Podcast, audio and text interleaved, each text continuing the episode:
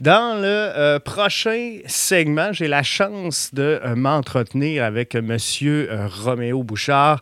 très heureux de, l'avoir avec moi pour discuter un peu du sujet et poursuivre dans, l'élan qu'on s'était donné dans, le balado d'aujourd'hui. Et je vais commencer d'entrée de jeu Monsieur Bouchard, en vous parlant. Ben, premièrement, je veux vous souhaiter la bienvenue. Oui, plaisir. Euh, euh, je veux vous commencer, commencer en, euh, vous parlant. Moi, dans mes petits plaisirs de la vie, on va appeler ça comme ça, ce que j'aime bien, c'est m'en aller, me retrouver le week-end du côté de Québec au marché du Vieux-Port où je peux acheter mes, fruits et légumes frais, je peux acheter mon poisson frais, je peux acheter plein de trouvailles et je suis toujours ravi, d'un, par le service, de deux, par la relation qu'on a de proximité avec les producteurs. Mais quand je vais dans les marchés publics, euh, pourquoi je ne peux pas m'acheter du, du, yogourt, je ne peux pas m'acheter des œufs frais, je ne peux pas m'acheter du lait frais? Mais il semble que ça manque à mon marché public. Oui, c'est sûr que tout ce qui s'appelle euh, les, les, les, circuits, circuits courts de mise en marché des aliments euh, ou l'agriculture de proximité au Québec, on a des problèmes euh, parce qu'il y a des contraintes qui sont établies pour ces producteurs-là par les, fameux plans conjoints de mise en marché collective qui euh, régissent à peu près toutes les productions agricoles au Québec depuis les années 60. Euh, et en plus que dans certaines productions comme le lait, les la volaille, les œufs, euh, ces plans conjoints de mise en marché collective qui sont gérés par le syndicat unique, l'UPA, euh, sont complétés par une gestion de l'offre, un système de gestion de l'offre. C'est-à-dire qu'on contrôle euh, avec des quotas de production euh, la production pour qu'elle s'ajuste uniquement à la production intérieure du Québec. Donc, qu'il n'y ait pas de concurrence de produits de l'étranger qui viennent perturber la, qui viennent euh, créer une compétition puis un poids de, sur les prix pour que les prix soient décents.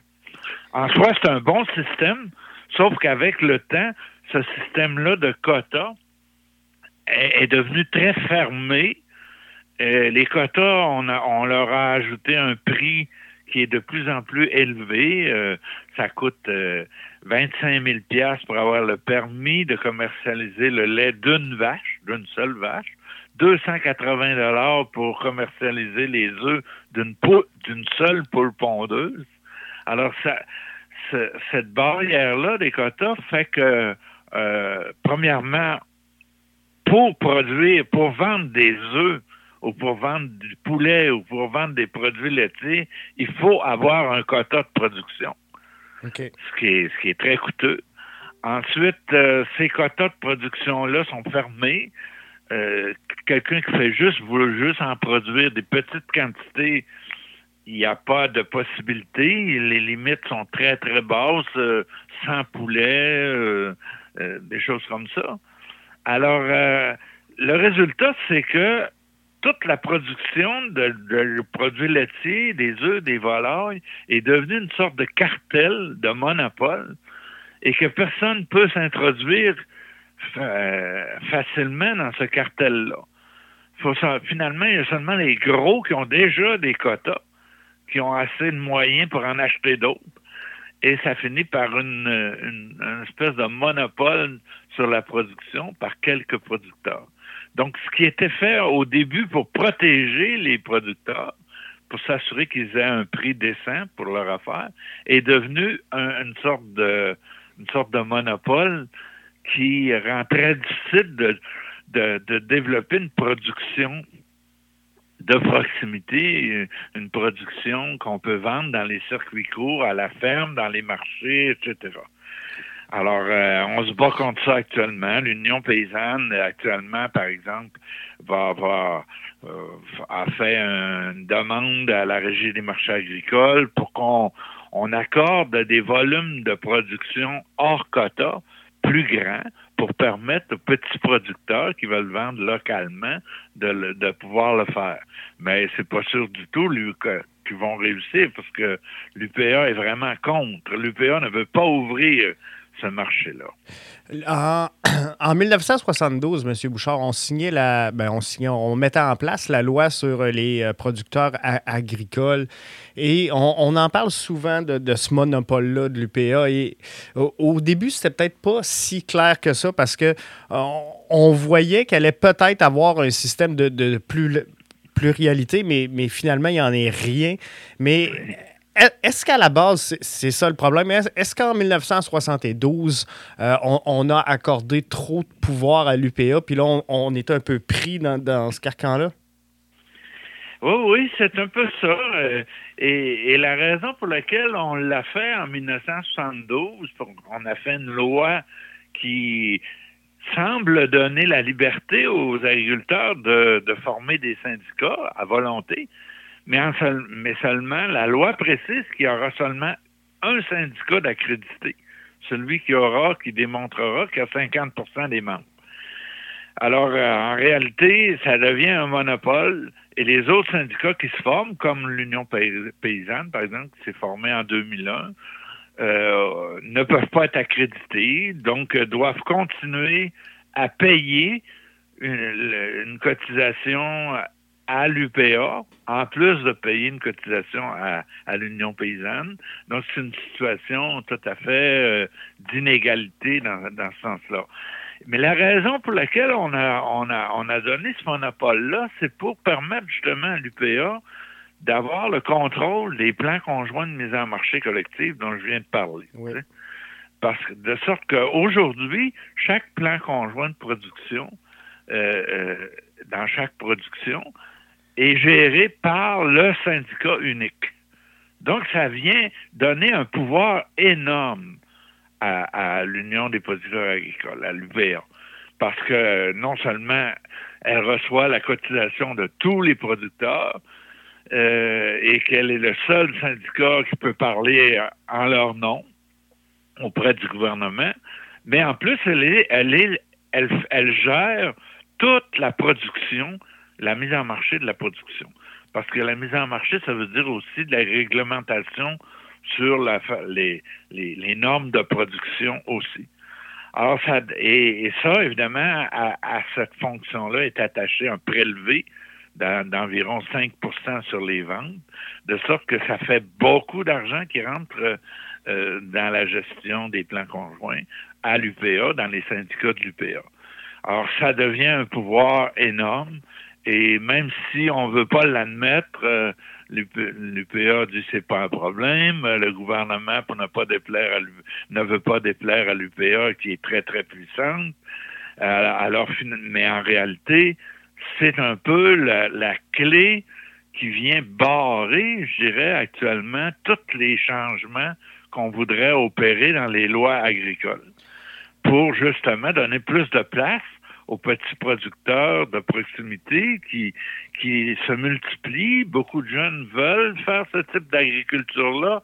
Les nouveaux paysans, il y en a partout au Québec, mais ils sont tous limités euh, dans leur financement, dans leur euh, accès à la terre, dans leur euh, accès au marché. Ils sont tous limités par des lois agricoles qui actuellement sont, sont sont défendus euh, férocement par l'UPA. Si, euh, je, si je comprends bien, là, je suis en train de vous écouter, puis euh, j'essaie d'analyser au, fur et à mesure. Est-ce que je comprends que l'UPA, dans le fond, qui doit à la base être un, défenseur finalement des, agriculteurs et à la fois et le syndicat et le patron, parce que si c'est cette situation-là, le, nœud du problème est là. là. Ouais, t'as tout compris, mon homme. C'est ça, hein? oui, c'est que ça devient ça en réalité, parce que euh, comme l'UPA a le contrôle monopolistique sur la mise en marché des produits et la production, finalement, elle devient le patron en même temps que le, que le syndicat. Et euh, ça devient quelque chose de un pouvoir très, très puissant qui fait que le, le gouvernement, le ministère de l'Agriculture, finalement, n'est pas celui qui dirige l'agriculture. Le ministère de l'Agriculture est, est, est, obligé de, de, de s'ajuster la plupart du temps aux positions de l'UPA parce que euh, sinon, ça passera pas. Alors, euh, euh, c'est une situation anormale parce que normalement, l'agriculture du Québec devrait être dirigée par le ministère de l'Agriculture. OK, les syndicats, les syndicats existants ont le droit d'intervenir, de faire des représentations, mais c'est pas eux qui devraient avoir le dernier mot. Or, actuellement, en pratique, c'est l'UPA qui a le dernier mot.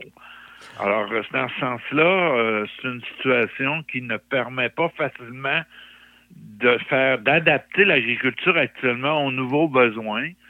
Et surtout que depuis le début des années 91, l'UPA a opté pour aller vers le libre-échange, vers euh, les ententes de, libre-échange.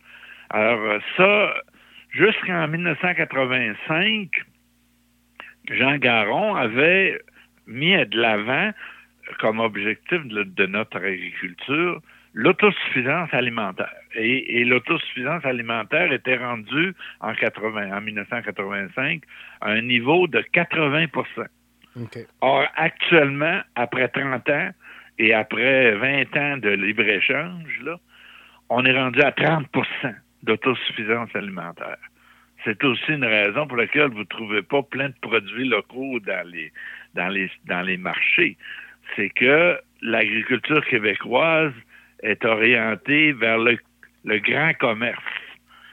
Et le fait que l'agriculture a été intégré dans les ententes de libre-échange fait qu'aujourd'hui, à travers le monde, l'agriculture devient une marchandise commerciale comme les autres et que tout finalement, au Québec, par exemple, la, mettons la production porcine, qui est très importante, toutes les cultures de maïs pour nourrir les cochons, etc., on a 8 millions de porcs par année qu'on produit au Québec, mais il y en a 70% qui sont exportés.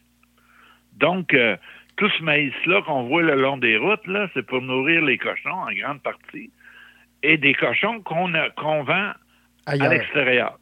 Donc, c'est pas pour nourrir le Québec. Hein. Par contre, on n'a pas de on n'a pas de produits qui nous arrivent qu'on produit pour nous on a une agriculture orientée non pas vers nourrir le Québec, mais vers faire de l'argent. C'est ça. Et euh, là, vous venez de le dire, l'autosuffisance a perdu peut-être 50 euh, depuis 82. On est passé, si, si mes chiffres sont bons, là, on a passé de quoi 100 000 fermes à peut-être plus ou moins 30 000 aujourd'hui.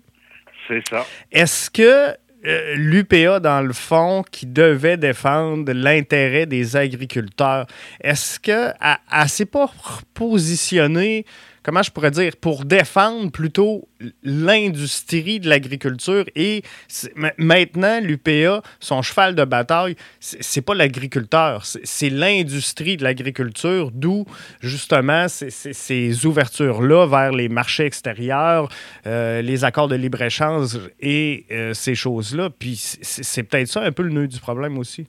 Oui, oui, c'est le nœud du problème, comme, comme tu dis c'est tout à fait exact.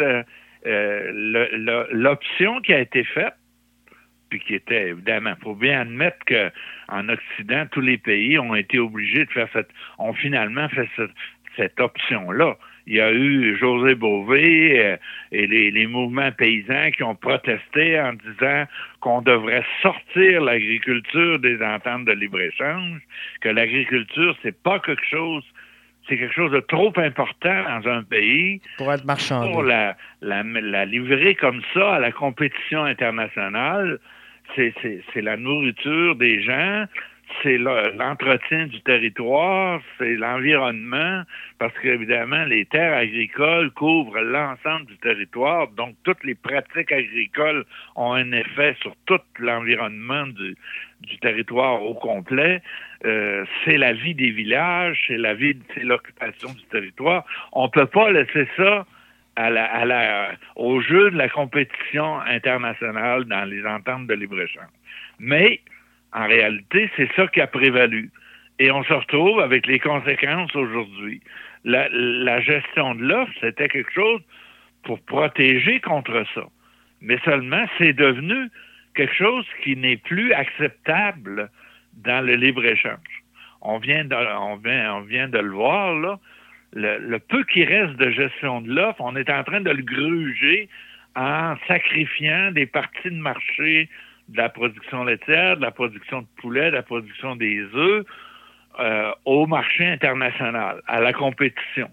Et parce que là, on, 10% du marché qui est ouvert. C'est ça, là, on a quoi? le système qui va s'écrouler. On, a quoi, là? On a 8,79 euh, à peu près euh, d'ouverture, si je ne me trompe pas. Ben, Justin dans vient... les produits laitiers, on est rendu officiellement à 9 Mais il y a toute la question du lait diafiltré qui est à part. Euh, c'est une, ce sont des produits laitiers qui ne sont pas considérés officiellement comme du lait, des substances laitières. Et comme elles ne sont pas considérées officiellement comme du lait, on, laisse, on les laisse passer aux frontières. C'est-à-dire qu'au lieu de bloquer ces produits-là qui viennent des États-Unis ou d'ailleurs aux frontières, comme on le faisait, comme on le fait pour le reste, Hein, avec la gestion de l'offre. On ne le fait pas pour le lait diafiltré. Et dans la nouvelle entente, la protection qu'on s'était donnée avec la classe, la classe 7 de lait euh, est tombée.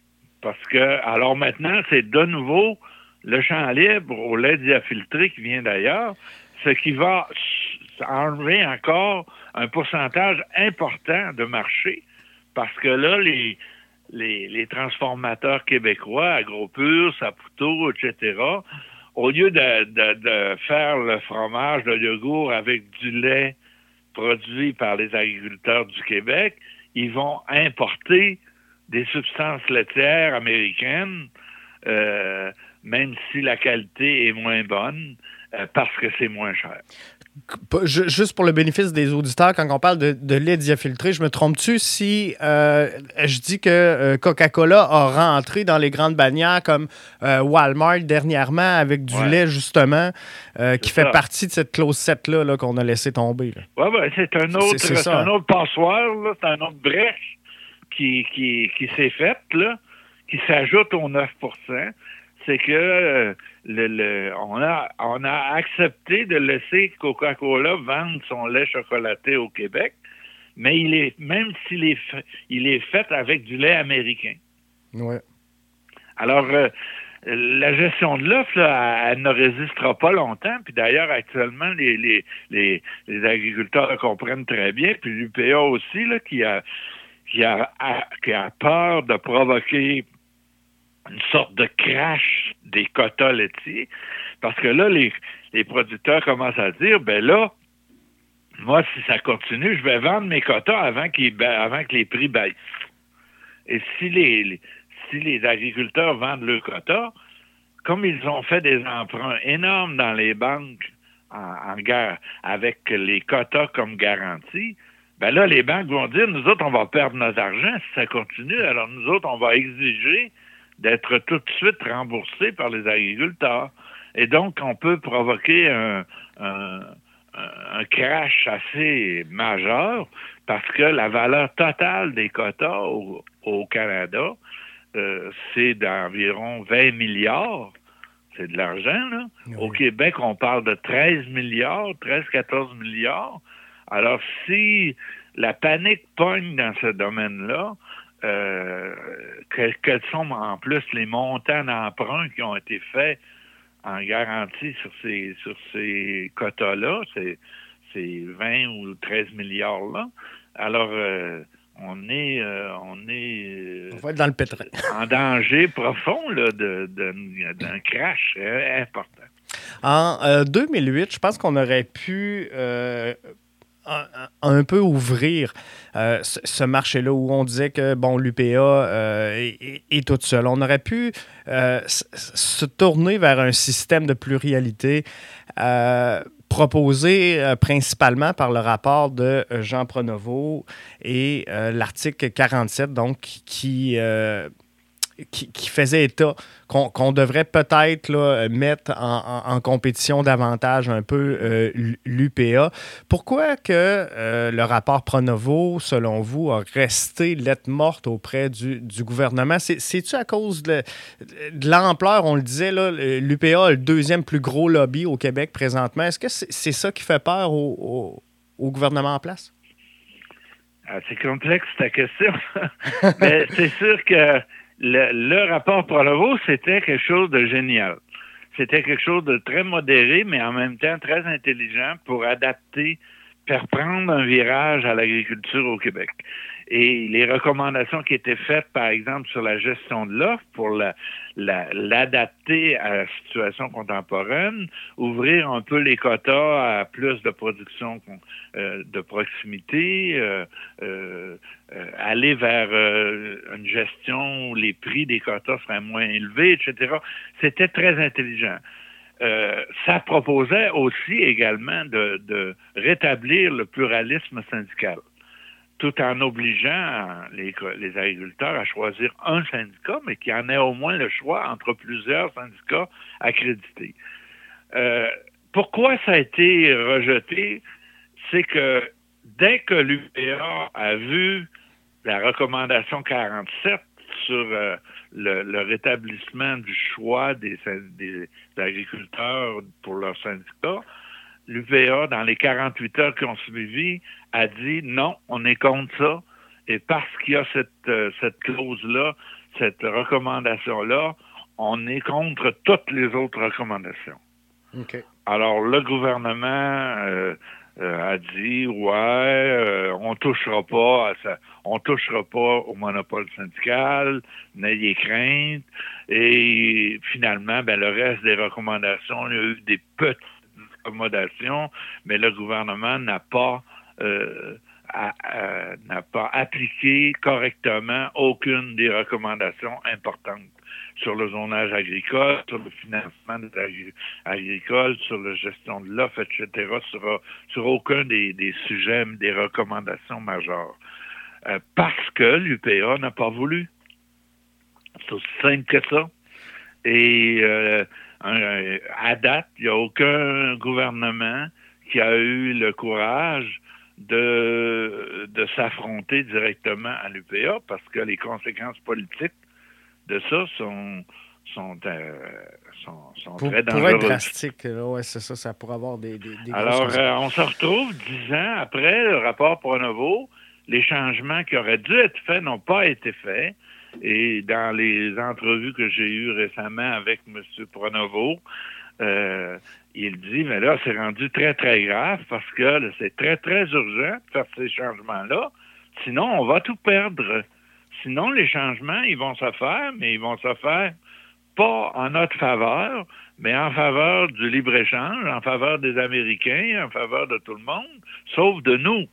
Et c'est exactement ce qu'on ce, ce à quoi on assiste ces jours-ci avec euh, la, nouvelle ALENA. Tu sais, là, les changements, ils se font. Ils se font, mais ils se font euh, au, détriment des, Américains, puis selon les règles de la compétition internationale et, au détriment de nos agriculteurs. Déjà, déjà que le système tel qu'il a été géré les dernières années a provoqué une concentration des fermes, beaucoup, Beaucoup de petites fermes sont disparues, surtout dans les régions éloignées. Alors, toute l'agriculture intensive s'est concentrée au centre du Québec et dans la Montérégie. Et s'est concentré, euh, le nombre de fermes a énormément diminué. Beaucoup de fermes sont sous intégration, des grands intégrateurs qui sont des, des, hommes d'affaires et non pas des agriculteurs. Alors euh, là, le mouvement va encore s'accentuer parce qu'on n'a pas fait les réformes qu'il faudrait pour reprendre le contrôle de notre agriculture. et pour euh, l'orienter vers nos besoins et non pas vers euh, les, les, possibilités de, de, faire de l'argent sur le marché international. Donc, présentement, là, ça serait quoi la, planche de salut pour les petits agriculteurs et les gens qui croient encore à l'agriculture de, proximité? Ça serait euh, une réforme des, des hors-quotas, c'est ce que je comprends, pour donner la ben, chance aux producteurs? C'est un, un, morceau du puzzle. C'est sûr que si on ouvrait pour les petits producteurs qui veulent faire de la mise en marché locale, si on leur permettait d'avoir euh, de produire hors quota, euh, des produits laitiers, des œufs, des poulets, etc. Ben, ça serait déjà au moins, euh, ça serait déjà quelque, chose. Mais pour vraiment permettre un développement majeur de la petite agriculture de proximité, il faut beaucoup d'autres réformes. sais, tout le financement de l'agriculture actuellement passe euh, à travers des programmes qui sont orientés sur les volumes de production. Donc, c'est les gros, c'est même les intégrateurs qui vont chercher 95% de ce financement-là. Euh, la gestion de l'offre, on vient d'en parler. Euh, le zonage agricole, ben, il y a toutes sortes de règles qui font que ceux qui veulent produire sur des petites surfaces en, agriculture intensive, actuellement, n'arrivent pas à acheter des terres. Des terres. Ils ont besoin de 1, 2, 3 hectares. Euh, ils n'ont pas besoin de 300 hectares. Or, il y a une règle qui interdit de morceler les, les terres. Euh, ils n'ont pas le droit de... S'ils ont trouvé un terrain de 5 hectares qui fait leur affaire, mais qu'il n'y a pas de maison là-dessus, ils n'auront pas le droit de se bâtir parce qu'ils n'en ont pas assez grand, selon le zonage agricole. Il y a toutes sortes de, barrières comme ça qui font que les gens, les jeunes qui font de l'agriculture de, proximité actuellement le font parce qu'ils y croient, parce qu'ils veulent avoir accès à un mode de vie naturel, plus, plus, plus humain, plus simple, mais il tire le diable par la queue, tu sais. J'arrive à peine, tu sais. Je regarde, par, exemple, moi, je, suis de Rivière-du-Loup. On a la laiterie Aura ici qui euh, se, démarque un peu. Comment ils font pour le faire? Parce que moi, je suis capable d'acheter leurs œufs, leur lait. Euh, oui. Parce que le gars, il a des quotas. OK le monsieur d'amour qui fait le lait au rat, qui est excellent d'ailleurs, que j'adore, euh, euh, il, a, il a des quotas. Alors, il a réussi à obtenir l'autorisation de, de, se faire une, laiterie, une usine de transformation, donc d'avoir, euh, de pouvoir acheter son propre lait pour le transformer. C'est comme ceux qui font des fromages. Ces gens-là, euh, ceux qui sont, font des fromages, faire des fromages euh, euh, fins, puis qui ont, ils font le fromage avec le, lait de leur propre ferme, ils rachètent le, leur propre lait au, plan conjoint. ils ont des, un quota, ils sont, leur lait appartient au plan conjoint, ils doivent le racheter du plan conjoint, mais même si le lait ne fait que que passer par un tuyau de l'étable jusqu'à à la laiterie ou à la fromagerie, ils doivent payer le prélevé pour le plan conjoint, alors qu'ils n'en ont pas besoin, qu'ils ils font eux-mêmes leur mise en marché, tu sais. Mais ils sont obligés de payer ça, et comme on me disait souvent ces fromagers-là, ça nous, ça nous ronge pratiquement notre marge de profit, tu sais. C'est sûr, c'est définitif. Là, quand il faut que tu t'achètes ta matière première à toi-même. Puis que tu payes un prélevé dessus. C'est ça, en plus. C'est euh, En plus de, payer toi-même les frais de, mise en marché de ton produit. Alors, c'est complètement aberrant. Et c'est plein d'affaires comme ça, d'obstacles que rencontrent les, jeunes producteurs, les, les nouveaux paysans. Tu sais. Fait que même si on fait beaucoup de, de on fait beaucoup de flafla là-dessus dans les médias, les, revues, les beaux reportages sur le, magnifique travail que font les nouveaux paysans, ce sont des gens qui qui, ont énormément de misère à faire leur métier parce qu'ils n'ont pas ils ont pas leur juste part de. Il y a trop de barrières. Il y a trop de barrières. Et puis, euh, euh, à ce moment-là, on, leur, ils demeurent marginaux d'ailleurs. C'est quoi, c'est 2 La biologique, on en parle beaucoup mais c'est encore uniquement 2 à 3% des terres cultivées au Québec après 40 ans d'efforts qu'on fait. Alors, c'est, si on ne change pas les lois, vraiment, euh, les lois sur le financement, sur le, sur le monopole syndical, sur la gestion de l'offre, sur, euh, sur le, zonage agricole, euh, la nouvelle agriculture va tout le temps rester marginale. Ah, ah, puis ah. plus difficile d'accès, puis les produits plus chers, puis etc. En terminant, euh, M. Euh, Bouchard, si on veut que les, choses changent, ça, doit venir de où? Est-ce que ça doit être un soulèvement par, l'intérieur de l'industrie, donc tous les, agriculteurs qui se tiennent assez serrés, ou ça doit venir euh, directement de, la population, ou c'est un nouveau gouvernement qui va décider de changer? Ah, mon Dieu. C'est l'ensemble de tout ça? C'est justement le plus gros problème là dans le livre que j'ai écrit euh, il y a quelques mois, l'UPA, un monopole qui a fait son temps. C'est ça qui est ma conclusion, c'est que tous les efforts qui ont été faits pour changer, pour euh, faire, faire, faire des changements, n'ont pas réussi, tu sais, à date, là. Personne n'a réussi à ébranler le, la mainmise de l'UPA. Et, à ce moment-là, les, jeunes agriculteurs qui poussent actuellement, qui se multiplient, sont évidemment une force de changement. ils montrent qu'on peut faire autrement. Ils montrent que la population désire ce genre d'agriculture-là. Donc, la pression qu'ils exercent sur les politiciens est de plus en plus importante. Et ça, ça fait, ça va sûrement finir par faire avancer les choses. Ça va trouver il faut que, il faut que les consommateurs, que l'ensemble du Québec, des gens disent, écoutez, on veut une agriculture qui, pour nous, on veut une agriculture qui produit des aliments pour nous, pas juste pour vendre à l'extérieur, tu sais, et, pour, euh, pour faire faire de l'argent à une poignée de gros intégrateurs. Euh, et, ça, je pense qu'il faut que les gens interviennent de plus en plus de toutes sortes de façons, parce qu'évidemment, plus cette agriculture-là est industrielle, plus aussi elle est déficiente. C'est une agriculture qui utilise des produits chimiques euh, très lourds de conséquences sur la santé, sur l'environnement. Euh, c'est une agriculture qui produit des GES des, des, des, des, gaz à effet de serre euh, très forts. C'est une agriculture qui, qui s'en va vers un mur puis qui nous emmène vers un mur.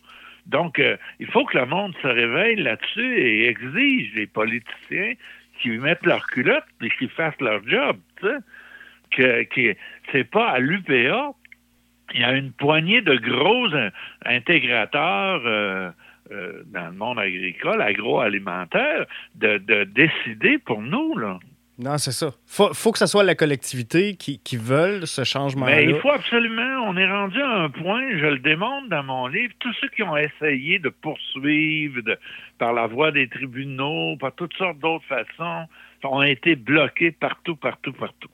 L'UPA a, a, des tentacules partout dans toutes les, les sociétés d'État comme le, la Commission de protection du territoire agricole ou la Régie des marchés ou etc.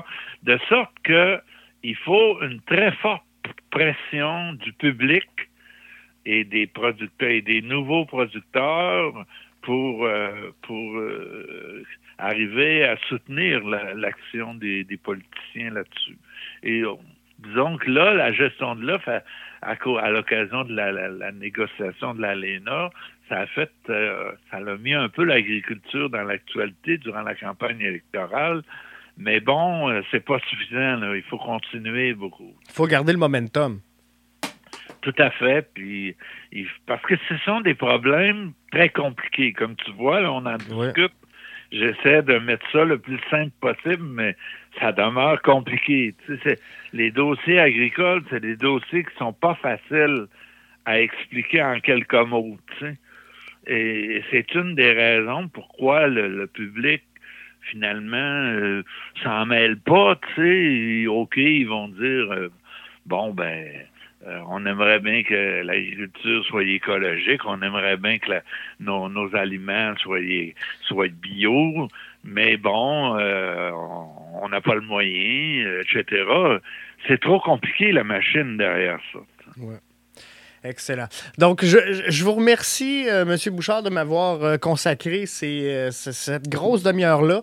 Et ben, on aura sûrement la chance de, de se reparler sur le dossier un peu plus tard. Très bien. Ben, merci beaucoup. Merci. Au revoir. Donc, on poursuit euh, l'émission dans euh, quelques instants. Restez là, vous êtes euh, branchés dans la zone versus Jean-François Morancy. On poursuit dans quelques instants, toujours sur le spécial agriculture. Restez là, vous êtes bien branchés dans la zone versus.